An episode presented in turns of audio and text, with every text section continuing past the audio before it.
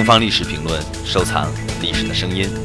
接下来的这段声音是男高音歌唱家帕瓦罗蒂回忆他的演唱生涯。When I was 19, we have the family has to decide to send me to Rome to become a gymnastic professor or singing in Modena. Uh-huh. So my father says, well, it's a very difficult job. Go to Rome and when you come home in three years, you will be 22. You will still have a lot of time to, to do. Uh, my mother says no. My mother says, why don't he stay here? Then there is in the city a tenor. Then in two years he's no more here. So I began to study with this tenor, Arrigo Pola. It was my fortune, absolutely.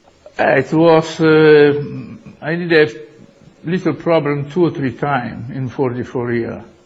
First, one, before I began, before I began, 15 days before, I was without voice. So we stopped with the teacher, any vocalize, and mute, completely mute. I killed my mouth. I never sing, I never talk. And when I go to sing the performance, the voice was back there. And then two or three times, uh, in, two in Milan, uh, enough, point. It's nothing because uh, if you are not well and you still sing, the audience can disapprove it. And they were not I so see. bad. I am very lucky. In all, in these 44 years, I, I have beautiful, beautiful uh, result of what uh, I was doing. Singing with the pop singer for benefit. It was something very, very, very, very uh, deep in my heart.